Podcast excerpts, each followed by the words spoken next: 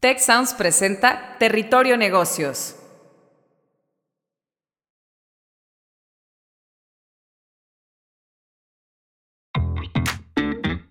Ahora entramos a Territorio Negocios. Un espacio de diálogo y reflexión sobre las nuevas tendencias y transformaciones de los negocios en México, América Latina y el mundo. Yo soy Alicia Galindo. Yo soy Jaime Martínez y te damos la bienvenida al podcast de EGADE Business School y la Escuela de Negocios del Tecnológico de Monterrey.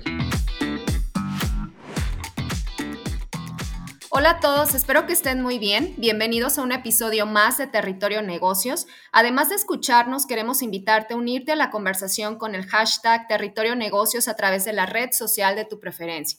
Pues bienvenidos a este episodio una vez más y hoy tenemos, vamos a platicar de este tema tan interesante que es Hola Onboarding Digital, adiós burocracia. Y para platicar de todo este tema, de todo este tsunami digital, de lo que está pasando ahorita en el ecosistema emprendedor de negocios eh, y pues con esta nueva realidad tenemos a un invitado de lujo. Aquí está con nosotros Juan Carlos González eh, CEO y fundador de Expediente Azul. Y pues bueno, yo soy Alicia Galindo, voy a estar de moderadora y soy la directora de la carrera de contador público y financiero del TEC de Monterrey y profesora también de la Escuela de Negocios. Y pues bueno, antes de empezar, Déjenme platicarles quién es Juan Carlos. Juan Carlos González es un emprendedor serial desde el 2003 en la industria financiera y tecnológica. Actualmente ayuda a empresas en Latinoamérica a incrementar su colocación de capital digitalizando la originación de sus operaciones a través de la plataforma tecnológica Expediente Azul. Una empresa que emerge cuando se da cuenta de la verdad, lo engorroso y burocrático que resulta integrar un expediente, validar requisitos, y recabar firmas. Desde su creación en 2018 y con sede en Guadalajara, Expediente Azul contribuye a una pues una experiencia holística en donde las instituciones financieras realicen 200% más rápido la recolección de requisitos y que se reduzca también hasta un 60% el abandono en los procesos de onboarding. Al día de hoy se integran 15.000 expedientes mensuales a través de la plataforma en línea y todo esto llevó a que en el 2020 su emprendimiento llamado Expediente Azul fuera distinguido entre las 30 promesas de negocios de la revista Forbes México. La verdad, eh, Juan Carlos, bienvenido. Eh, estoy, la verdad, fascinada con tu currículum, con tu trayectoria. Platícanos un poquito. Bueno, primero que nada, muchas gracias por estar aquí con nosotros, Juan Carlos. Alicia, te prometo que el honor es mío. Eh, soy fan de, mucho del material que producen, tanto tú como el resto del TEC en todos sus canales, y, me siento genuinamente honrado de acompañarte y espero que lo que hagamos el día de hoy tú y yo le sea de valor a muchas personas. Estoy segura que así será, Juan Carlos. Y pues bueno, para platicarle ahora sí a nuestra audiencia y entrar en materia, explícanos un poquito qué, qué es todo esto del onboarding digital y cómo la incertidumbre ahorita con el COVID, con esta pandemia, pues ha abierto esta oportunidad digital para la industria financiera. ¿Qué es esto de onboarding? ¿Qué nos podrías platicar desde tu perspectiva? Si me lo permites, Alicia, voy a dar un pasito para atrás para dar el contexto completo de dónde nace el onboarding digital, la integración, el cliente nativamente digital, eh, para, para, poner una perspectiva más completa de dónde viene todo esto. Y, y la primera noticia es triste, Alicia, y te la voy a compartir. Desgraciadamente, la industria financiera sabe que vivimos en un país donde el Estado de Derecho es muy limitado colocar financiamiento, te lo voy a decir como lo pensamos todos los que estamos en esta industria, ¿eh? colocar financiamiento es un acto de fe, ¿sabías? Literalmente cuando una financiera o una empresa coloca un crédito, un arrendamiento, una factoraje, una línea de crédito revolvente, genuinamente haces lo mejor posible por reducir tus riesgos y parte de ese proceso es rezarle a la Virgen. Porque tú sabes, el día de mañana si el cliente se sienta en tu capital, te deja de pagar un crédito, te deja de pagar el, dinero, el, capital que le depositaste en sus manos, el gobierno, la ley, las autoridades, poco van a hacer por ayudarte a recuperarlo, a pesar del que lo hayas colocado literalmente con todas las de la ley. Es por eso que todas las financieras tienen que cobrar. Ojo con lo que te voy a compartir. Tienen que cobrar antes de depositar. ¿Y cómo se hace eso? Haciendo un proceso de medición de riesgo tan meticuloso, tan detallado y, por qué no decirlo, tan castrante, que bueno, pues aseguren. recordemos todos que cuando mi empresa o mi persona recibe dinero de un tercero, sea una financiera, sea un banco, sea una empresa que me da un crédito comercial, cualquier clase de capital que depositen en mis manos, ese es el patrimonio de otra persona. Así es. Que están depositando en mis manos por confianza. Y otra vez, confianza porque nadie tiene certidumbre de que ese dinero vaya a recuperar a las manos con el rédito que espera recibir. De ahí nace todo este proceso. Obvio, ¿qué, ¿qué, sucede cuando vivimos en un estado que no existe el estado de derecho confiable? Pues los procesos para ponerse dinero en tus manos normalmente tienden a ser, como tú misma lo mencionaste en la introducción de este podcast, algo castrante. Porque yo tengo que literalmente probar de la manera más certera posible que me vas a pagar. Entonces, puede llegar a sonarle a muchas personas súper poco sexy, y lo entiendo porque lo es, Oye, pues ¿cómo que se dedica a hacer un boarding digital de procesos engorrosos, de toda la burocracia para que se coloquen financiamientos más rápidos? Suena la cosa más aburrida del mundo. Y tengo que aceptar algo, Alicia. Muchos años, y eso ya dejó de ser, pero muchos años fuimos considerados lo que le, llaman los americanos una non-sexy fintech. Porque esa es la realidad. Pues, oye, ¿a quién le importa la integración de un expediente, caray? ¿A quién le puede importar eso? Más que a las financieras. Porque el expediente es la materia prima de cualquier servicio financiero. Nada más tú ve al banco ahorita, Alicia, y pide un crédito hipotecario. Y te van a decir, ay, Alicia, estás guapísima. Toma, ¿cuántos millones quieres? No, no funciona así. Exacto. Literalmente te piden hasta el acta de defunción. Ese es un chiste que cuando yo me dedicaba al mundo del financiamiento, era, oye, nada más te falta pedirme, así me decían, nada más te falta pedirme el acta de defunción y la antirrábica de mi perro, jajaja, ¿sabes? Y ese es el pues, chiste que recibía tres o cuatro veces a la semana, porque así lo pide la regulación. Desgraciadamente, también se mete en nuestro mundo el lavado de dinero, también se mete en nuestro mundo los fraudes constantes y también se mete en este mundo la regulación castrante de la Comisión Nacional Bancaria y de Valores y todas las autoridades que apliquen y se mete en este mundo, pues el miedo de colocar dinero en manos de un tercero. Entonces imagínate cuánta combinación. Sí, e, exacto, es una combinación un poquito, y como tú dices, eh, haciendo esta... Eh, pues, pues teniendo toda esta información es la parte del financiamiento que necesitan estas pequeñas y medianas empresas, microempresas, pues es, el, es, es la sangre, ¿no? Que debe circular dentro de la empresa y definitivamente eh, pues sí se necesita. Y fíjate, ahorita que dijiste antes de pasar al onboarding digital, yo como buena profesora, me, hace mucho sentido lo que dices, porque fíjate que acabo, voy a dar una conferencia en la Universidad de Colombia próximamente y precisamente me pidieron que hablara sobre este tema, sobre la parte de emprendimiento y el panorama en México. Y una cifra súper interesante que no sé si estás de acuerdo conmigo es que en México más de 5 millones eh, existen de empresas micro y pequeñas eh, en donde definitivamente hay muchísima informalidad, tan solo de esos 5 millones de empresas, y creo que el número ahorita es muy alto, 1.2 millones emiten facturas y pagan impuestos, o sea, las que están formales. Y de ese 1.2 millones de empresas que sí emiten facturas y pagan impuestos, solamente 200 mil de estas utilizan algún tipo de software o plataforma. Entonces, como tú bien dices, creo que así como hay estos problemas, también es una gran área de oportunidad para definitivamente, eh, bueno, las pymes, ese es lo atractivo, ¿no? Ese es el, el sexy business en este caso eh, para, para las fintech, para, para inyectar todo ese financiamiento. ¿Tú qué opinas, Juan Carlos? ¿Va por ahí? Lo que estás diciendo es eh, oro puro y te voy a decir por qué, Alicia.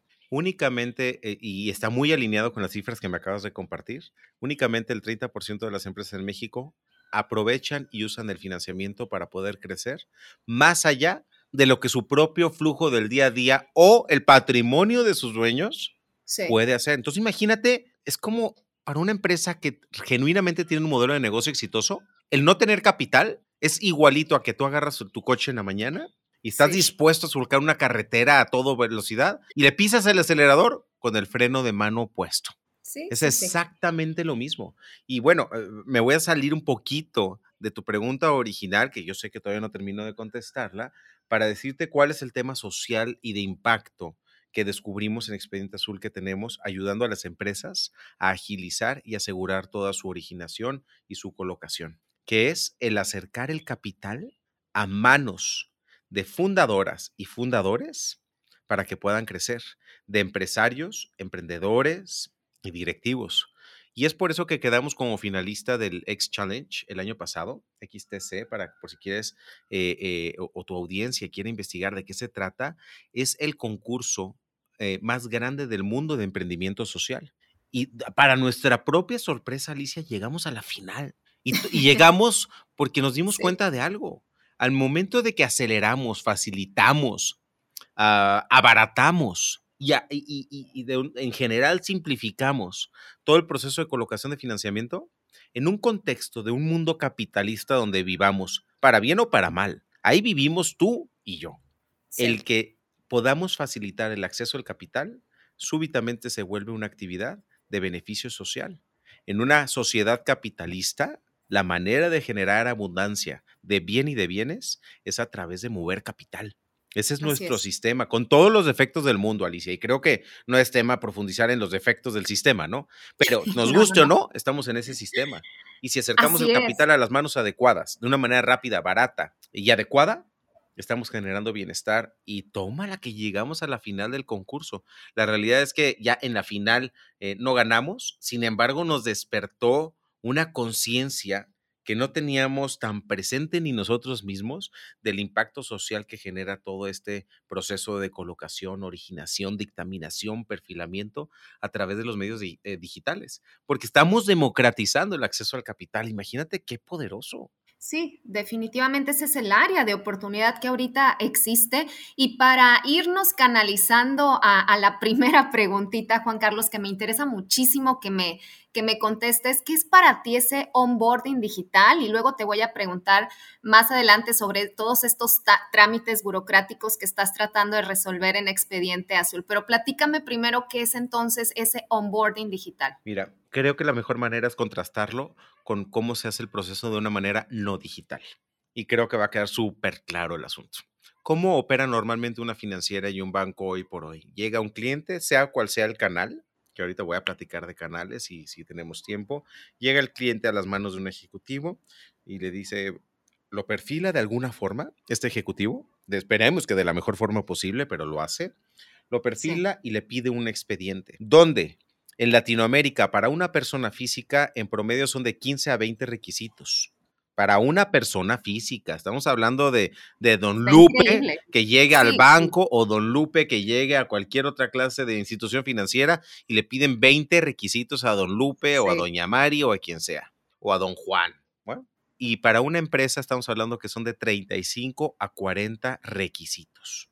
Trámite, Imagínate el impacto de gestión, ojo, ¿eh? para el propio ejecutivo del banco. En promedio, un ejecutivo maneja de 10 a 15 expedientes al mismo tiempo. Si, de, Sí. si estamos hablando que son de 10 a 15 y cada uno tiene 40 requisitos, la cantidad de pendientes que este ejecutivo tiene que recibir, validar y rebotar es abrumadora para cualquiera. Entonces, imagínate la cantidad o la diligencia con la cual este ejecutivo tiene que atender cada uno de estos proyectos. No por nada, algo que debe tardar tres días, tarda tres meses. Y luego sucede que el ejecutivo te rebota, oye, es que me mandaste un comprobante de domicilio ya caduco. Oye, pues lleva tres meses en tu escritorio, ¿cómo no va a estar caduco? Oye, la- O simplemente los errores, ¿no? Los errores de dedo, definitivamente, sí. Oye, la identificación te dije que tiene que ser a color, el comprobante de domicilio vigente, el acta constitutiva no está legible y no está con el registro público. Oye, tus financieros, ¿qué crees? Son de meses incorrectos. Y hasta, oye, me estás mandando el acta constitutiva de otra razón social y es un va y ven,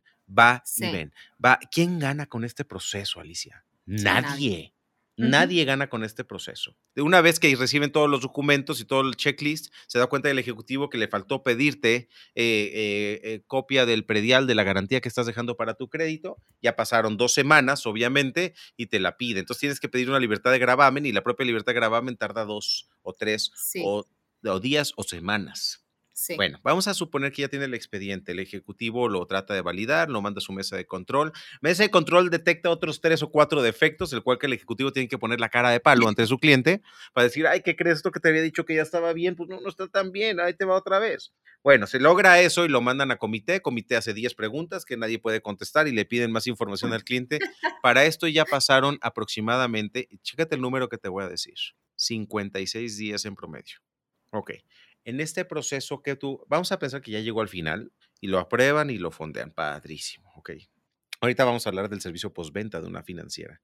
Pero antes de llegar a eso, me mantengo acá. ¿Qué sucede en este camino?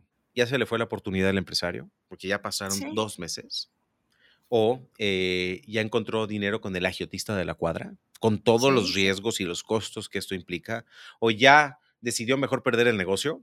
Y por eso, y, y, que de aquí venga la realidad de, eh, yo por eso nunca pido financiamiento, yo jamás me endeudo, que aquí hay otro sistema de creencias muy latinoamericano, que es yo no pido financiamiento, yo, y con, con mucha honra, yo siempre lo he hecho todo con mis propios recursos. Y yo le digo, pues qué güey, porque estás mermando tu capacidad de crecer por un sistema de creencias muy limitante y por qué no aceptarlo también, por la complejidad inherente de, las instituciones financieras en nuestro país. Es muy complicado todo esto que te acabo de decir. Entonces, se van millones de pesos en oportunidades para todos, para la, la, institución financiera y para el empresario, porque son dos meses para poder acceder a capital institucional. Y es por eso que acaban pidiéndole al tío, a la prima, acaban vendiendo la casa y el coche, o insisto, lo peor de todos, al agiotista de la cuadra. Y Alicia. Sí, o perder la oportunidad, ¿no? De ese negocio y ya no creces tú y ya no crece nadie. Casualmente hace una semana me hicieron, me compartió un, un, un, cliente de Expediente Azul. Oye, se me está acercando un cliente, un cliente de mi cliente, porque a la Sofom que le pidió dinero, le está diciendo que si no le pagan inmediatamente, que va a tener que proceder a métodos coercitivos que lo va a lamentar él en su cuerpo físicamente. Imagínate eso. Yo le dije, eso suena extraño, eso no creo que sea una SOFOM. Que me mande el, nombre, la copia del contrato. No, pues claro que no era una SOFOM. Era don Pepe Tuercas Matasanos y este, pues hazme el favor, Alicia. peligro, es peligrosísimo. Entonces, de ahí es, ¿cómo funciona ahora sí la originación digital? La originación digital pasa por un proceso de captación y de perfilamiento automatizado fundamentado en parámetros que están ya institucionalizados, que una, una, un algoritmo es el que califica el riesgo inicial de una operación. Eso significa que no pasas por el criterio, por la emoción o, por qué no decirlo, por el hambre de un ejecutivo. Un ejecutivo que quiere ganar más lana te va a aceptar cualquier operación. Sí, a va pesar, a colocar por colocar. Exactamente, a pesar de que no pase ni la prueba de la risa esa operación. Entonces, imagínate lo ineficiente para una institución financiera, porque sus vendedores, sus promotores, sus ejecutivos, como le quieras llamar, les encanta mantenerse ocupados, pero no productivos. Y le echan luchita a todas las operaciones que probablemente no tengan jamás oportunidades del día uno. La originación digital arranca en un perfilamiento automático y ese perfilamiento de manera automática ya incluye consulta a buro de crédito, consulta al SAT, consulta listas negras, todo esto de manera 100% automática. Me parece increíble que instituciones financieras sigan pidiendo una autorización autógrafa. Alicia, autógrafa. Eso es papelito. Que si la financiera está en otro lado, esto es paquetería. Entonces, de entrada ya son cuatro días perdidos por el envío de los formatos, fírmamelo y va de regreso. Siendo que, a ver, ¿desde qué año el SAT, la autoridad fiscal en México, sí te acepta la fiel, lo que hoy se le denomina la e-firma. Eso lleva más de 20 años, Alicia. Y los abogados de las financieras no se quieren dar cuenta de esto. ¿Por qué? Porque les da miedo a muchos litigar con una firma digital, una firma autógrafa digital una firma electrónica. Les da miedo porque no se han actualizado. Entonces ellos quieren seguir pidiendo papelito firmado y la paquetería, vénganos tu reino. Y esos son días y días y días y costos de algo que se podría hacer literalmente, literal, no te estoy exagerando, ¿eh? en 40 segundos en un celular. Esos 40 segundos de lo que hablas, o sea, es lo que le toma expediente, expediente azul eh, eliminar todos estos procesos, Por supuesto. Por supuesto. Expediente Azul te puede hacer la consulta a buró de crédito en menos de 15 segundos a través de una autorización enviada por SMS a tu celular. cuando normalmente una financiera tarda cuatro días por la, transferencia, el envío, la paquetería de una, un formato de autorización de consulta de buro de crédito a través de una firma autógrafa. Y que te estoy diciendo uno de 40 requisitos, Alicia. Cada uno tiene su tema. Sí, tiene su tema. entonces, la consulta al SAT, imagínate, o sea, a ver, Alicia, se me hace todavía chistosito y tierno que una financiera siga pidiéndole financieros a sus clientes, que claro que son necesarios para medir algunas cosas. No digo que no los pidan, pero en la realidad tú y yo sabemos que los contadores son la única profesión en la historia, y tú lo vas a ver mejor que yo, perdóname por este, lo que voy a decir, te lo ruego, que, que, cuando tú le preguntas a un ingeniero cuánto es 2 más 2, el ingeniero te va a decir, bueno, de manera exacta en realidad es 3.99999 por la variación, ¿sabes? Y el contador, ¿cuánto es 2 más 2, señor contador? ¿Cuánto quieres que sea? Esa es la respuesta que te puede dar el contador. Entonces, es, todavía infantil que un análisis de riesgos de una financiera, una institución financiera, se base y se fundamente en el análisis de los estados financieros de una empresa, porque la realidad es que te están mostrando lo que quieres ver en la mayoría de los casos. Cuando tú ya consultas directamente la información en este caso de la autoridad, claro que te están dando una realidad fiscal que no apela a la realidad. Pero eso, normalmente, pero eso ya es información, Alicia. ¿Por qué? y ahí te va. Yo como institución financiera puedo agarrar la siguiente actitud. Ok, ya sé que en el mundo, eh, al SAT tú le reportas no todo a la verdad en, en algunos casos. Ok, eso ya lo acepto. Pero mira, si tú te decides estar engañando consistentemente y sistemáticamente a una autoridad que sí te puede meter a la cárcel, ¿cómo me va a ir a mí si te presto mi dinero? Entonces, no, gracias. Entonces ya es información cuando hay una distinción importante entre lo que dice el SAT y lo que dicen tus financieros operativos y tus estados de cuenta. Y cruzas esa información con un buro de crédito. Cruzas esa información con referencias comerciales y con tu listado de clientes o toda la investigación que puedes hacer.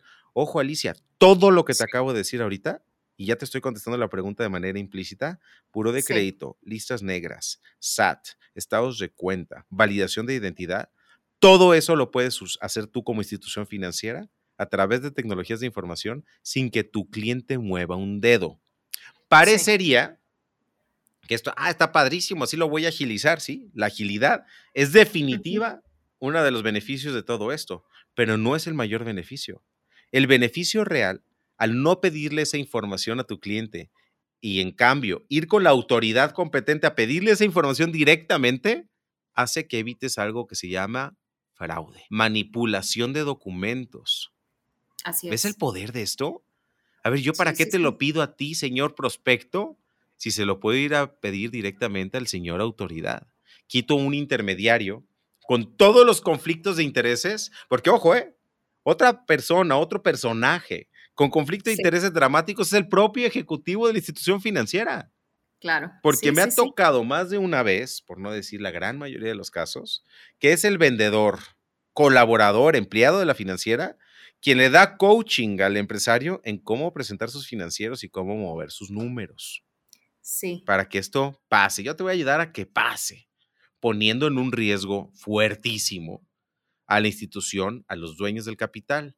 Y luego no nos preguntemos y no nos quejemos, Alicia, ¿por qué el dinero es tan caro en México? Así es. Porque toda la cadena está comprometida con un conflicto de intereses y unas prácticas que rayan, por no decir rebasan por mucho, una conducta que dista de ser ética. Y fíjate, retomando ese punto, fíjate que en la teoría financiera, eh, y te lo digo esto desde el punto de vista como investigadora, a esto se le conoce como el gran dilema de la teoría de agencia, ¿no? O sea, de que tienes al, principal y tienes a la gente, eh, pues muchas veces hay esos conflictos de interés definitivamente por esa hambre que existe, por así decirlo, en todo el ecosistema. Y déjame nada más aclarando algo y desde el punto de vista como directora de carrera y como tú este, bien lo sabes, eh, sí, sí sí quiero enfatizar algo aquí, mis alumnos, por si acaso me están escuchando. La verdad es que sí, definitivamente e, es, es algo, es, es, la realidad, o sea, esta parte de, de, manipular la información financiera. Sin embargo, el rol del contador, ahora sí, desde este punto de vista, al menos el rol del contador, y te lo puedo decir por mis alumnos, es esta parte ética de los negocios. Pero entiendo el punto entiendo el punto de, que muchas veces pues es esa, esa, hambre, esa necesidad de las pymes de tener ese flujo para, como tú bien decías, para llevar a cabo el negocio, para seguir creciendo y para pues no, no morir en el intento. Por eso, la verdad, eh, los números que te presentaba hace un momento, pues sí, eh, están definitivamente, es impresionante, es un mar de pymes y microempresas que necesitan de este financiamiento y que muchas veces no le ven la oportunidad porque simplemente dicen, híjole, me voy a tardar, como tú dices, cincuenta y tantos días, ya se me fue el cliente, ya perdí el contrato, estoy generando tiempos, ineficiencias, la, o sea, me está consumiendo tiempo y tiempo es dinero en los negocios, ¿no?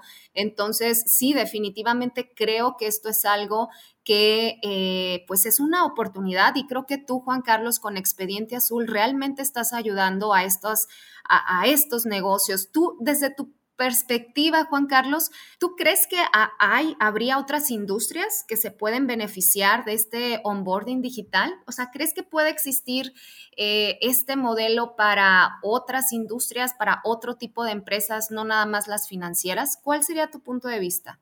Por supuesto, Alicia. Y aquí ha sucedido algo que para nosotros no nos deja de sorprender y nos sentimos uh, maravillados, y con mucha gratitud por cómo nuestros propios clientes nos han enseñado a usar nuestra propia tecnología.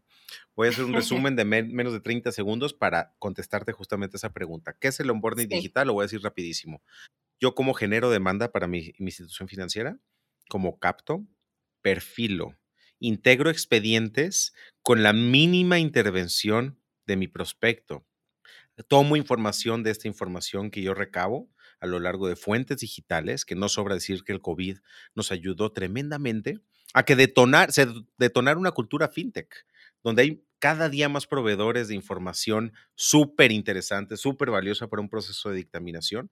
Integro el, el, expediente, preparo la dictaminación, todo esto sin que lo toque el ser humano y lo presento a un comité de aprobación que puede ser 100% automático, parcialmente automático o 100% manual y hago el fondeo.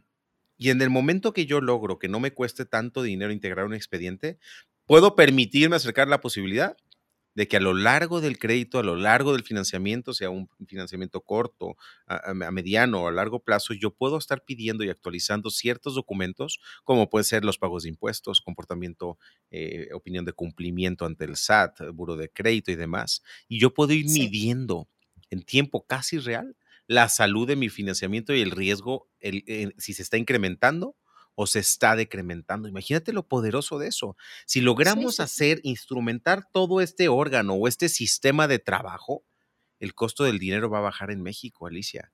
Y esa es nuestra tirada. Sí. Ahora sí voy a a contestar, a contestar la pregunta. Súbitamente mis clientes me dicen, oye, esto me está sirviendo increíble para colocar, asegurar, acelerar todo mi proceso de colocación, a, a reducir riesgos porque tengo más información, pero oye, esto también me sirve para el alta de mis proveedores, porque me acaba de llegar una multa del SAT porque resulta que uno de mis proveedores me, me dio una factura que acabó siendo comprada por una, una, una empresa que, que es de estos, este, ¿cómo le llaman? Están en las listas negras del SAT. Eh, factureras. Las factureras o... y demás. Sí. Y no Ajá. tengo un expediente de mi proveedor para poder comprobar que hubo una relación genuina de cliente-proveedor ni una materialización.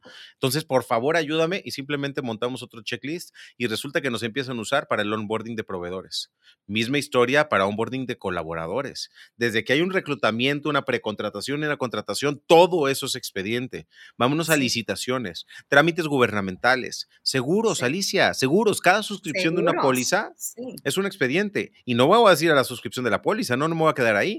Nos vamos no, a la no. reclamación la reclamación es un expediente y un sí. expediente genuina, generalmente complicado. Procesos de auditoría. ¿Qué no la auditoría es pedir información a un tercero para... Eso es un expediente y normalmente es un expediente recurrente. hemos sido maravillados de cómo nuestros clientes empiezan a usar nuestro producto mucho más allá de lo que habíamos visto. Me atrevería también a decir, Juan Carlos, que hasta un expediente eh, médico, ¿no? Totalmente. Definitivamente, o sea, de hecho, en cualquier parte donde requieras esta parte de confirmación de información de un usuario, cualquier tipo de usuario, o sea, ahí hay un expediente y este expediente puede ser digital y se pueden aprovechar las tecnologías emergentes para beneficiar a todo el ecosistema, ¿no? En cualquier industria. Creo que lo que tú estás haciendo, Juan Carlos, tiene un alto valor pues no nada más económico, eh, la verdad es que, y con esto voy a, voy a retomar una pregunta que, que sí te la quiero hacer, eh, pues sí te he escuchado compartir definitivamente pues que todas las empresas a quienes apoyas, ahorita me metí a tu página de Expediente Azul para ver eh, pues todos los comentarios y referencias de tus clientes que son bastantísimos y cómo los has ayudado, pues has creado esta, esta comunidad, este bienestar en ellos, o sea, se ve, se siente y la verdad yo por lo que hemos estado platicando, se ve que te apasiona lo que estás haciendo, este proceso de creación y que con tu tecnología los estás ayudando a crecer. Y este es el círculo virtuoso que, híjole, yo creo que cualquier emprendimiento desea, desea tener. Te preguntaría para finalizar este, este episodio, pues desde tu perspectiva, ¿cuáles son las claves para potenciar el impacto social en un emprendimiento? O sea, ¿en qué, te, eh, ¿qué es lo que te motiva a ti por lo que tú estás haciendo? Es una muy buena pregunta, Alicia, y te voy a decir que me motiva y lo voy a decir con una pequeña historia. Me contactó una AC que admiro mucho, la aprecio lo que están haciendo, hace aproximadamente seis meses. Y creo que aquí esto esta historia va a sintetizar. Eh, Alexis, Alexis Larios, que es el fundador de esta AC, se llama Callejeritos. Es una C enfocada a una, una parte generalmente no vista de la población, que son los perros callejeros, en específico en Guadalajara, Jalisco. Y él lo vio, ¿eh? yo no lo vi, él lo vio y me dijo, necesito expediente azul. Porque cada vez que yo recojo un perro, lo acabas de decir, ¿eh? eh se arranca un proceso de integración de expediente, en este caso médico y veterinario. Y Callejeritos es de las pocas eh, eh que eh, está generando, está implementando un concepto que se llama la adopción responsable. Sí. Y esa adopción responsable es, le hacen una investigación casi crediticia a, quien está adoptando un, canino y le integran todo un expediente para poder determinar si se puede o no se puede ir a esta casa, a esta persona, a este, este perro callejero, que la realidad es que su adoptante anterior era la calle. Entonces, imagínate el, trabajo que están haciendo y desde el día uno, la visión de Alexis fue y es, voy a sistematizar y digitalizar todo el proceso porque mi interés es generar un impacto a nivel mundial. Y si no haga arranco, arranco pensando en escala y en escala mundial y trabajo como muchas otras ACs, que todo es a mano, que todo es eh, con la menor cantidad de recursos. Ojo, no la estoy criticando. Yo sé que las ACs nacen, desgraciadamente, con una filosofía, pues, este, de mucha escasez, no una filosofía, una realidad de mucha escasez, pues cuesta trabajo muchas veces levantar el impacto que sus fundadores visualizan por, justamente esta falta de recursos. Alexis fue, yo, yo si quiero mantener mis costos bajos y mi capacidad de crecer en grande, tengo que sistematizar, digitalizar y automatizar la mayor, la mayor parte de mi operación. Imagínate esto, esta filosofía trasladada a una empresa que, cuyo objetivo no es filantrópico, como es Callejeritos en este ejemplo que acabo de mencionar. El objetivo es, maximizar la capacidad de impacto y de entrega de valor a un cliente. Definitivamente creo que eh, esto tiene un valor más allá que la parte, como ahorita definitivamente es, algo económico, reduces eh, pues esta parte de burocracia, esto te lleva a su vez a este círculo virtuoso que ahorita platicábamos de conseguir capital, de fondear a las empresas, de darle vida al ecosistema, de ayudar a las personas, a la sociedad y es un caminito que pues definitivamente no sé por qué antes no nos habíamos dado cuenta, creo que lo que estás haciendo tiene algo muy noble eh, y pues con esta historia que me cuentas, yo creo que definitivamente eres un emprendedor social y definitivamente este tipo de emprendimientos es lo que necesita nuestro país para, para crecer. De hecho, hay un concepto, y con esto creo que terminamos, porque si no seguiríamos hablando muchísimo, Juan Carlos. Todo la mañana, si quieres. Así es, sí, sobre el capitalismo consciente, ¿no? De, de, cómo, de cómo irnos hacia la base, hacia la sociedad, hacia los tres pilares, medio ambiente, social y dentro de la empresa, poder crecer, tener esta optimización dentro de la empresa para que puedas dar lo mejor hacia los demás, hacia todos tus stakeholders. Y pues bueno, creo que como bien dices, y con esto creo que terminamos este onboarding digital, el aprovechar esta maximización de las tecnologías emergentes para aprovecharlas en la creación de, negocios y este círculo virtuoso en el ecosistema, pues no nada más emprendedor, sino a nivel social, filantrópico, todo lo que tú mencionaste tiene un gran, un gran valor. Entonces, de verdad, yo te agradezco muchísimo, Juan Carlos, por estar aquí. Eh, de verdad, fuiste un, eres un invitado de lujo. Espero tenerte en más programas aquí con nosotros. Y pues bueno, Juan Carlos González, CEO y fundador de Expediente Azul, muchísimas gracias por estar con nosotros en este episodio de Territorio Negocios. Alicia, yo te agradezco a ti. Se me pasó volando el tiempo. Pensé que apenas llevábamos cinco o seis minutos, entonces qué bárbara. ¿eh? Llevaste este, esta plática de una manera muy, muy, muy amena y espero que, insisto, como arranqué y cierro esta, esta intervención, eh, que le sea de valor a por lo menos una persona. Ya con eso hizo que este tiempo valiera la pena. Estoy segura de que así será. Muchísimas gracias de nuevo, Juan Carlos. Y pues bueno, los esperamos en otro episodio más de Territorio Negocios. Recuerden seguirnos en todas nuestras redes con el hashtag Territorio Negocios.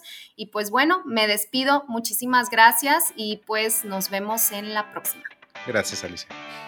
Te invitamos a escuchar Tech Review el podcast donde contamos historias que despertarán tu curiosidad. Yo soy Ana Torres y aquí contamos historias de ciencia, emprendimiento, innovación y liderazgo. Si te interesa la ciencia, el emprendimiento y la tecnología, este podcast es para ti. Escúchalo en Spotify, Apple Podcast y Google Podcast. Gracias por escuchar un episodio más de Territorio Negocios el podcast de GADE Business School y la Escuela de Negocios del Tecnológico de Monterrey. Productor ejecutivo de Tech Sounds, Miguel Mejía. Asistente de producción, María Monroy.